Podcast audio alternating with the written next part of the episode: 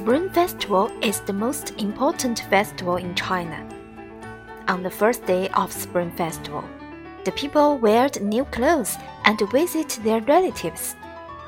They greet each other for good luck and give the red pocket money to children.